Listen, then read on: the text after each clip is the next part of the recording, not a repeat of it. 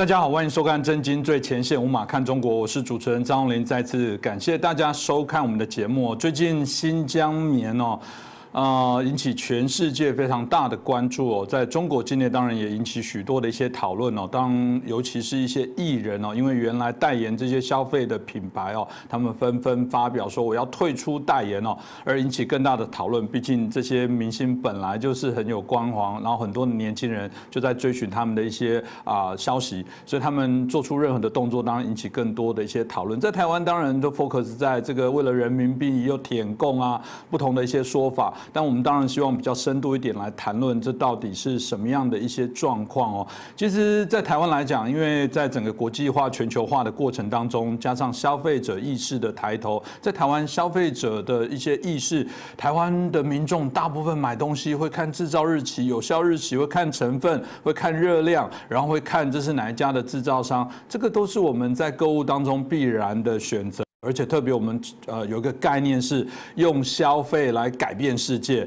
用我们的消费的习惯来建构我们想要的世界。在这么正常不过的一个思维之下，嗯，今天有这个国际的厂商认为这个呃中国大陆，尤其新疆这些棉花有可能是来自于不正当的，甚至透过这些劳改营或者在教育营里面所得到这些棉花，他们认为说我作为一个负责任的企业，我必须要使用一个对全世界较好。的一个方法，那这不是一个就我们在谈到一个啊。CSR 它必须要的社会责任吗？嗯，怎么在中国整个都变掉了，变成是民族的仇恨，变成是一个栽赃？当然我同意啦。我们通常来解决一个事情，先问的是说到底有没有这回事，再来再谈的是那你的选择是什么？那我们今天可以好好的来谈论一下。那我们很开心邀请到我们的时政的评论员，也是我们远见快评的我们唐俊元老师。老师您好。哎，主持人好，观众朋友大家好。是感谢唐老师哦，再次上我们的节目，因为每次唐老师的分析也引起民众的许多我们的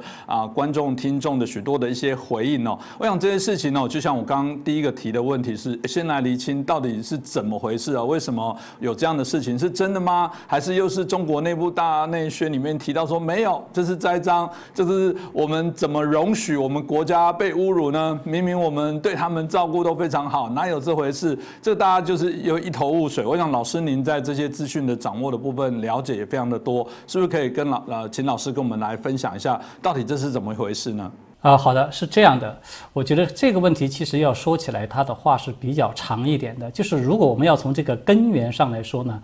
新疆为什么它会存在着这种强制劳动的问题？它其实是中共在它的这种意识形态领域啊，它其实开始重新追求这种。我们把它叫做党文化的同质化的一个结果。换一句话说呢，其实就是中共它要实施强制性的实施一种全民信教，其实说白了就是说要让那个共产主义这种意识形态在一统天下，它要达到这个目的，是这个根本原因造成的。这个过程呢，它其实也是有一段历史的，就是在毛泽东那个时代，我们都知道啊，就是毛泽东他曾经有这么实行过，对吧？就是全民这种疯狂的一种用这种红色意识形态来一统天下，所有人的必须性、强制性的，他是有这么一个时代。但是呢，因为毛泽东他在政治上和经济上，呃，因为遭遇了失败嘛，尤其是这个大饥荒使他的这个经济路线破产，所以呢，再到文革的时候，其实可以说是导致了他的政治路线的破产。所以到了邓小平时候呢，就基本上至少是大部分否定了毛泽东路线，开始搞这个改革开放。那么改革开放以后呢，它就带来一个结果，就是说中国大陆的很多这些宗教啊，包括很多少数民族，他们其实信仰的这些宗教也都逐渐开始复兴。所以这个过程呢，它其实带来一个必然的结果，就是在改革开放很多年以后呢，中共他就认为自己这个共产主义的意识形态在这个领域的领导地位已经被削弱了。那么这种削弱，它就带来中共的一个反弹，就是说它要在意识形态领域要进行一种消毒，某种程度的消毒。所以在这个背景之下，我们看到中共它其实从江泽民时代一直到这个习近平时代，陆陆续续的都对各种各样的宗教啊，包括对这些少数民族民族他们所信仰的这种宗教，都有采取这种打压和迫害的这种嗯这种运动，是吧？比如说这个江泽民时期对法轮功的迫害啊，到习近平时代对这个新疆以及西藏。的这种打压呢，都陆续的都在出现了，所以它其实这个新疆这个事情，我觉得要从它的根本的本质上来说呢，它其实是从这个信仰破坏上面来说的。所以，既然你就带来一个问题，如果说中共他要想达到在意识形态领域的一统天下，那么也就是说他们自己的话讲叫做统一思想，对吧？他有这么一句话嘛，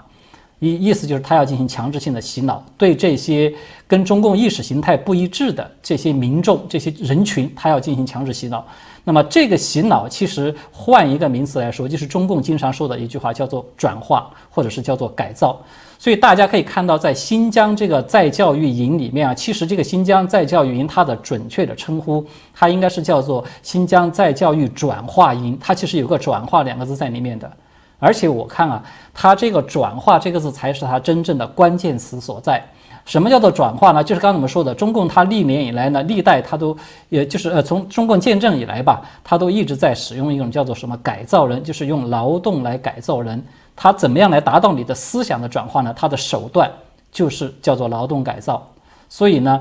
那么我们就看到，在新疆出现这种大规模的强制性的劳动，其实它是相辅相成的。它真正的根源是从这儿发源的，就是说中共他们已经制定了要对这些新疆的少数民族对他们的信仰进行一种大规模的清洗，强制他们进行转化的这个目标以后。这个强制劳动，它也就随着这个目标就必必然就是相辅相成就上来了。所以从这个角度上讲，这个再教育营呢，它实质上就是一个劳改营，因为在中共的概念里面呢，思想改造和劳动改造它同样都是一体的，是不分家的。所以我们看到为什么很多这个卫星照片，就是看到在新疆的一些在教云的旁边，往往它都有相应的一个工厂，要么就是服装厂，或者要么是其他的什么这样一个工厂的设施，就是这么一个原因，它就是二合一的，它是结合在一起的。所以从新疆它这个实际的这种就是教育云在教育云的这种实际状况来看呢，我觉得他们可以说其实就是一个中国版本的。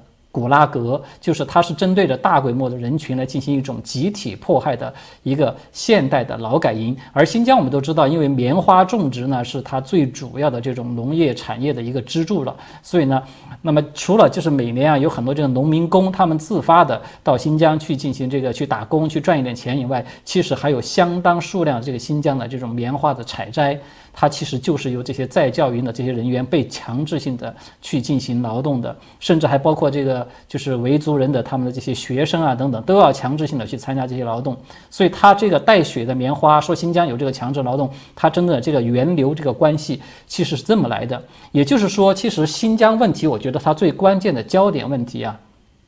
应该是他们针对维族人和其他一些少数民族的这种种族灭绝，这个才是问题的核心所在。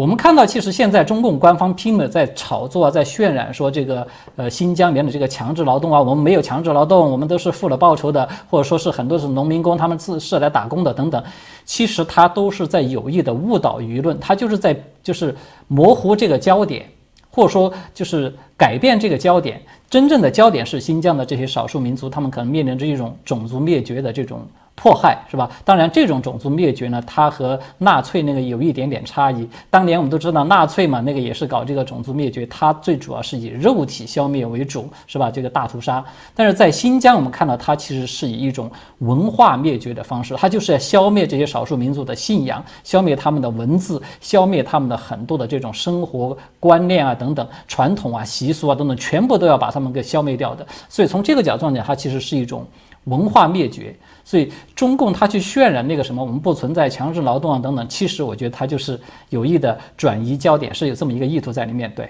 嗯，老师刚刚提到，也当然也是我们在外部甚至欧美在这一次来讲，主要的抵制的很重要的一些原因哦。另外，在整个大环境的部分来讲，这基本上也对于他们间接的啊，对这样的族群产生许多的一些伤害哦。但大家不解的是，其实中国在这件事情上面，然后发动民族主义，然后要大家，当然从最早瑞典上 H M M 呃发起。起这个率先抵制之后，后来很多的大厂也纷纷加入啊。那中国这个啊发起内部啊许多的这些啊民众的这个啊情绪哦，那大家纷纷来抵制这些事情。大家那种不管像是义和团式的，然后哇这个整个非常的这个种族呃民族主义的这种大量的一个产生哦，大家就很好奇说这会不会产生啊什么样后续的一些可能的发展？老师呃会认为说为什么中共会用这样的方式来带？带动这整个风向？不是现在还在中美贸易大战吗？不是现在还有许多的一些不利的条件，对中国来讲是一个压力。为什么现在他反而表现出更强硬的一些鹰派的态度？老师，你怎么分析呢？啊，对，我觉得这个是分两方面来看。首先，第一个呢。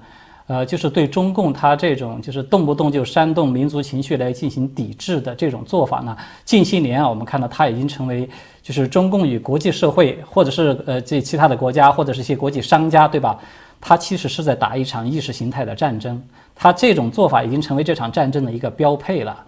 要我看呢，它的这个本质呢，就中共这种抵制啊、煽动抵制的本质，它其实是挟持民意来掩盖中共的一些非法行为，掩盖中共的一些罪行，它其实是这个它的是本质。我们举个很简单例子，比如说以前，呃，中共不是也曾经有煽动抵制那个什么肯德基吗？对吧？当年抵制肯德基，其实是因为这个南海仲裁，这个仲裁结果出来以后呢，它其实涉及到了中共在南海实行这种霸凌行为，就是强占了很多这个岛屿，而且呢是违背了自己的诺言，把这些和就是没有这个主权，就是存在着主权纠纷的这样一些岛屿呢，自己强行的把它给军事化了。这个是一个例子。还有一个就是像当初抵制那个家乐福也是，是吧？抵制那个法国的家乐福呢，是因为这个奥运会，呃，这在二零零八年时候，中共要举行奥运会嘛，所以呢，法国的这些很多的也是提出这个人权问题，就是说指出中共在西藏侵犯人权，所以呢，希望对这个奥运会这个奥运火炬的传递呢进行一种抵制，也是因为这个原因，就是说，包括这一次我们看见新疆是吧，抵制这个 H I M 呢，抵制这个耐克啊等等，都是它涉及到就是新疆侵犯人权的问题。所以我们看到，就是中共他其实他搞这些举动的话，他最主要的目的是借用这种炒作这种民族情绪，他其实也是在掩盖他自己的一些这个罪行，这个是他真正的本质所在。至于说它带来的影响呢，我觉得它其实是双重的，它就有点像一把这种双刃剑一样。就是对中共来说呢，他觉得频繁的炒作这种民族情绪呢，它会带来好处。就是在国内呢，它可以凝聚一下这个大陆的这些民众的人心嘛。因为中共因为腐败啊，大家其实对他都已经很反感了。呃，这个是一个，就是它可以带来一个效应，就是强化中共在某些方面的一种它这个政权的合法性。那他就是不断的说，我代表中华民族，你看我们在抵抗这个外国对我们的这种压迫，或者是对我们的侮辱，是吧？辱华嘛，这种说法。所以呢，他其实这个对他来说，他觉得可以起到一些好的作用，但是实质上，对中共来说，我觉得它起到更大的是负面的作用。就是说，他如果说要对对这个国际关系上面来讲啊，对外来讲，他在政治上面带来一个最大的后果，就是造成自己的政治孤立。因为中共你一次两次，可能大家国际社会对你还比较容忍，你次数多了，甚甚至形成一种模式了以后呢？它就会在国际社会产生一个最关键的后果，就是所有的这些自由社会的国家都会认为，中共政权它是一个不会遵守这个普世价值的这么一个政权，就是说，他为了这个掩盖他自己的就是侵犯人权呢，或者说是做了一些什么不好的行为，频繁的就是转移这个焦点，利用这种煽动民族情绪来跟这个外界构成一种强烈的对立，这个实质上是让他自己陷入了一种政治上的孤立。那么，此外还有就是经济上面给他带来的这种损失就更不用说了，是吧？尤其是像这一次他抵制这个，呃，这个新疆问题，是吧？抵制这几大呃国际的品牌啊等等。如果说要是真的是这些国际商家统一的，都对中共因为中共这种态度而真的是就是停止采购使用这个新疆的棉花，那其实对中共来说，它带来的经济损失是非常大的。它带来经济损失不光是说是我们都知道，中共它这个新疆棉呢。它最主要是用来出口的，百分之九十以上的新疆棉的这个制品都是用于出口，是创汇的。如果说要是国际商家都抵制它不使用新疆棉，那么至少第一个就是对中共的这种外汇的创收，它会带来很沉重的打击，至少是千亿美元以上。这个数字可不是一个小，不是一笔小钱。同时呢，它我们都知道新疆棉花嘛，它这个棉纺产业是中共其实它对外出口的一个支柱的产业，它的上下链啊、上下游的很多的这个产业链，它都会相应的受到损失。也就是说，它可能会造成大量的这种失业啊等等。它这种经济上面的损失和政政治上面的损失，其实相比起中共他自己所认为他自己获得了一些。这个就是呃呃好处是吧？一些收益其实是不能够等同的，而且我们看到就是这个呃，整个这个过程，像这一次对新疆这个抵制的这个过程，我们把它叫做网络义和团，是吧？它的这种演变其实也是有一个过程的。在早期的时候，我们看到就是中共它也是利用这种抵制啊，就导致很多的商家立马就给他进行道歉。啊，然后呢，这个比如说这个就说白了，就是说就妥协，采取一种软弱的姿态。但是我们看见这种次数多了以后，到现在演变到现在，已经国际商家也好，还是国际社会也好，已经都看穿了中共你其实就这一套。所以他现在实质上他就连这一套他都已经玩不转，连国内的这些普通的民众大家也都看出来了。所以你看这一次对这个抵制 H&M 这个运动是吧？因为新疆这个事情。实质上已经出现了，就是线上和线下的这种平行时平行时空，是吧？在网络上大家都在高喊这个口号，要抵制啊，甚至做做秀，拿件什么 T 恤什么来把它给烧掉，把它给剪掉。然后到了线下，这个一发现这个 H&M 或者是耐克这些它有大降价、有促销的时候，立马就是大家照样排队去抢。所以它这种它变化呢，为什么出现这种现象？它其实说明，就是说大陆的这些民众，他们本身已经把这个所谓的爱国的抵制运动，已经变成一场爱国秀了。大家都是在做一场秀而已。它其实客观上说明中共的这种策略，它其实已经就是失去它应该起到的那种作用了。那么从另外一个角度上讲呢，我觉得就是，呃。他这种做法呢，他是不是能够起到作用？中共他为什么要操作这个东西呢？他是想要通过这种方式来阻止西方社会，是吧？不管你是公司，你还是一个国家，你对我的这个人权问题啊等等，你不要指手画脚。呃，也就是说，他希望通过这种方式来让对方保持沉默。但是我觉得他其实做不到这一点。就是无论中共他再去怎么煽动民族情绪，他都达不到这个目的的。西方现在我们看见已经整体上对待这个人权问题，已经在开始发生变化，跟以前不一样了。就在以前，西方我们看到他把人权问题和这个经贸问题它是脱钩的，但是现在我们这一次看见，就是欧盟，包括这个呃英国、美国，还有就是加拿大，对吧？联合起来对中共进行制裁。到最后影响到了中欧的这个贸易投资协议的这个审议这个过程，其实我们会发现，它已经无形中出现了一个现象，就是包括欧盟在内，现在已经开始把人权和经贸问题在开始挂钩了。一旦它出现这样一种大的趋势的时候呢？那么中共他就面临的一个问题就是，无论你操作多少次，你呃西方他都不会保持沉默的。就包括像拜登这样的人，对吧？拜登我们都知道，他算是对亲对中共是比较亲的了，就比较亲共的这么一个政治人物了。他都在跟习近平交谈的时候，都明确的说，人权问题是我作为美国总统，如果说人权问题我要是不说话，那么我这个总统肯定就当不下去的。所以我觉得他其实，在西方整体上已经在这个。价值观和人权这种原则问题上面，他不可能会让步的情况之下，中共他这样做其实只能是。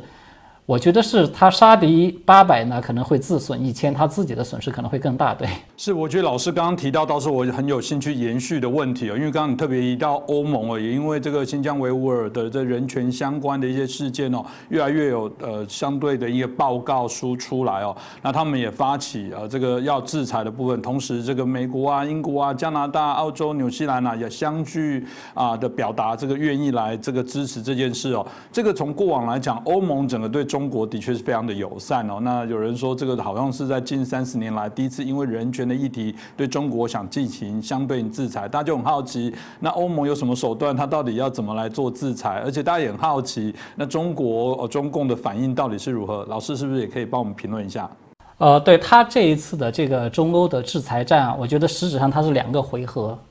第一个回合呢，它是在就是二十二号的时候，是欧盟这边率先就是对新疆的四名官员以及一个实体，这个实体呢就是新疆生产建设兵团的公安局，公安局嘛政法系统，它其实就是迫害的这个主体了，就是针对这五个对象有实施制裁。那么这个制裁的措施呢，它其实主要就是签证限制，禁止相关的这些人物到这个欧盟来，呃，就是不允许他们进入这个国门嘛，同时还有加上冻结他们在海外的这些财产。那么在此之后呢，中共它就相应的就是对欧盟也发起了一个报复性的制裁。它的制裁的对象呢，它是欧盟国家的，大概是我记得是十个人，再加上四个实体，这是第一波的，就是对待欧盟的这种制裁。它的制裁措施呢，也差不多对等。就说实施这个签证限制，禁止所有这些人呢，他们到中国去，甚至也包括这个香港啊、澳门等等这些地区了。同时呢，还对他们实施贸易限制，因为这些人他们其实在中国没有财产嘛，他不存在这个财产冻结问题，只是实施这个贸易限制，就是禁止中国的所有的机构跟这些人或者跟这些制裁对象的机构去这个做有这种商业的往来等等。那么这个是第一个回合。在第二个回合的时候呢，是欧盟多个国家因为中共的这种报复性的制裁，其实它的力度比欧盟发起的这个制裁其实还是更大的。所以，那么这个其实也从某种程度上激怒了欧盟。所以，当时欧盟多个多个国家马上就有召见了中共的大使，然后呢，对中共的这种报复来表达了一个严正的抗议。同时呢，这个就是刚才我们提到的欧洲议会，它立即就暂停了对这个中欧投资协议来进行审议的这个程序。就是暂停，它没有取消，但是是已经暂停了。那在暂停之后呢？那么中共它随后又继续对就是英美加这三个国家又进行了追加的这种呃程度不等的一些报复措施。所以就像刚才这个张先生你提到的，就是说这个欧盟啊，它应该是在六四以后首次因为这个人权问题制裁中共，虽然它的这个力度并不大，对吧？因为它制裁的这四个官员呢，可以说它的级别都不高，基本只是相当于是中层的官员。所以这种制裁本身来说，它其实是比较象征性的。但是呢，虽然它的这个力度，呃，这个制裁力度本身不大，但是它体现出的是欧盟在发生一个重大的转变，就是说，在从八九六四以后到现在几十年了，那么欧盟在这种价值观领域和中共的这种对立性，它是在明显的在加深。而且呢，啊，就像我们刚才说的，这个制裁它本身所引发的一个政治对抗的后果，其实是要远远大于制裁本身。它不仅是涉及到了就是经贸领域，就刚才说的这个协议，而且呢，涉及到刚才我们提到的，就是它意味着欧盟已经在重新开始考虑把人权和经贸问题进行挂钩。这个可以说是一个欧盟政策的，我觉得是一个至少是一种趋势吧。我们还不能说完全的肯定他们在未来会这样做。但是呢，至少它已经显示出来这种趋势、这种苗头，就是回归到人权和贸易要实行挂钩的这么一个政策。这个是我们看到在川普时代是吧？他率先在美国实施的这么一个政策了。那么相应的反过来呢，在中共这一边，我们看到就是中共它这种报复的过程啊，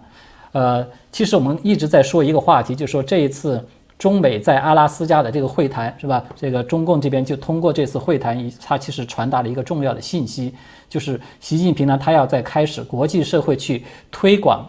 中共的这一套价值观，所谓的价值观。中共这套所谓的价值观，其实说白了就是要把人权和这个经济利益要把它给脱钩的，就是你要想赚钱，要想和我做生意，那么你对人权这些问题你就要保持沉默，或者说中共的这种价值观，它其实就是一种。强权即是真理，只要你要有求于我，我是强权的一方，那么你就得听我的，按我说的去做。它其实就是这么一种价值观。那么他习近平现在要把这种价值观在国际社会来进行推广，他怎么去推广呢？其实刚才我们讨论的一个话题就是，我们看到中共他频繁的使用这种什么抵制啦，或者是反制裁啦、报复啦等等，表现出一种。反倒是越来越强硬的这样一种姿态，是吧？就是自己，你本来是亏做了亏心事的一方，反倒不但不去改正自己，去正视自己的问题，而且还反过来是更加强硬的去报复。这个背后，它体现出来，其实这个过程就是中共他在强制性的在国际社会推广他的这套价值观的一个过程。他就是用这种方式的，就是我用这种报复、用抵制来让国际社会逐渐的、强迫性的让国际社会逐渐的去。接受中共的这种做法，接受他的这个所谓的价值观，所以我觉得这个可以说是一个标志性的，就是从中美在阿拉斯加的这次会谈，呃，杨洁篪的那个著名的讲话，到这一次就是跟中欧之间爆发的这个制裁战，是吧？它其实是一个标志，它标志着这个习近平已经彻底的放弃了在邓小平时代遗留下来的这种。韬光养晦的这种外交的原则，它彻底的已经转变为就是要去推行这种强权就是真理的，就是所谓的战狼式的这种国际社会的这种规则，实质上它是把中共自己演变成为了一个国际社会的一种霸凌者。对，是的确，我觉得中国的这些啊，目前的一些状况啊，也衍生了许多的一些后续的一些效益。当然我们现在很多的对于啊，在美国，尤其是这种反亚裔的部分，大家也搞不清楚。从整个肺炎疫情，从过往当然都有一些歧视的一些部分了，现在显然有一些加剧。这你不能说不跟中共在处理一些国际问题所扮演应该要良善角色而产生了。其实。呃，每个国家都有自己的一些文化啊，会有自己的一些风格，这非常的正正常。欧洲不同国家，大家常也听到人家在品析，它有不同的面貌。其实，在之前节目有提到，有些谢谢很多的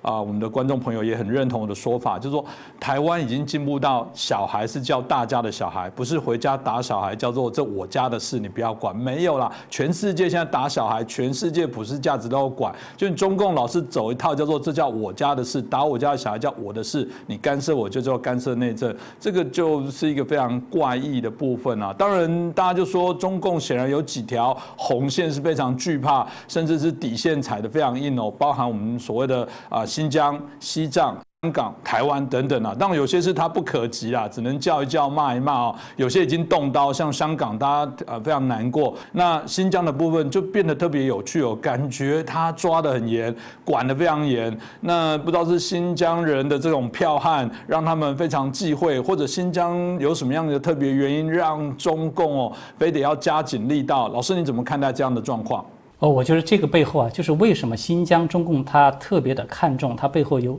几个原因。首先，第一个呢，就是说这个是中共的民族政策的一个根本性的转变。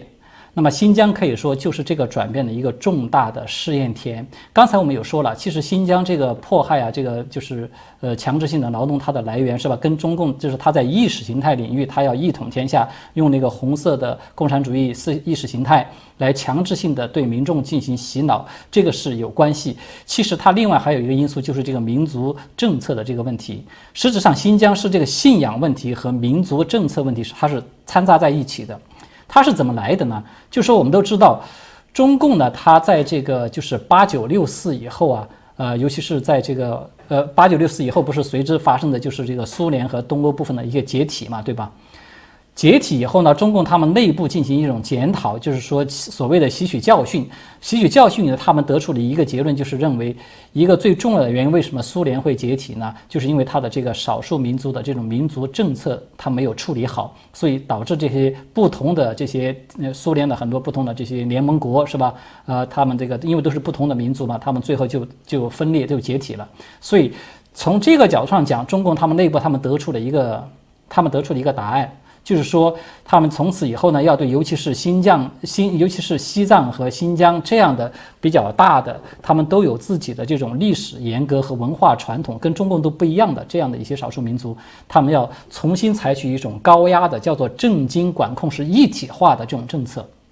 这个就和过去啊，我们知道历史上中国过去其实一直对这些少数民族地区呢，它都是采取的是一种相对独立的制。自治的是这么一种政策，对吧？就是中央政府呢，它可以认可你，呃，对这个这些地方的这些行政最高的行政长官进行这种册封和认可，只是如此而已。那么具体的这些地方的这个民政军政的管理呢，基本上是由这些地方的最高的这个行政长官他们自己去做的，中央政府一般情况下是不予干涉的。但是呢，中共到了，尤其是到习近平时代。他把整个这个民族政策的这个他给改变了，就是他要改变成为一种严格管控的一体化的政策。那么这样一来呢，他就必然的导致了，就是说，呃，他把历史上的这种民族多元化的趋于自治的政策呢，是完全扭转成了一种同质化，就是我们说的，他要把这些呃少数民族呢，把它演变成为。呃，用中共自己的话来说，叫做融入什么这个中华民族，其实它是盗用这个名词，它不是融入中华民族，它其实是要让他们融入这个中共的党文化，把他们都变成中共人。换句话说，就是要对这些少数民族实施这种文化灭绝的政策，把他们的文化全部都清除掉、消失掉，让他们都变成和这种嗯，就是。在中共的党文化的洗脑之后的这样的一个人群是没有任何差别，变成这样一一种一种状态。比如说，我们看到现在中共他不是在对内蒙古也在开始动手了吗？对吧？对内蒙古限制这些学生使用他们的这个蒙文蒙语，让学校都不准教授这些课程等等，它其实也可以说就是一个开端，它也是在这么在做了。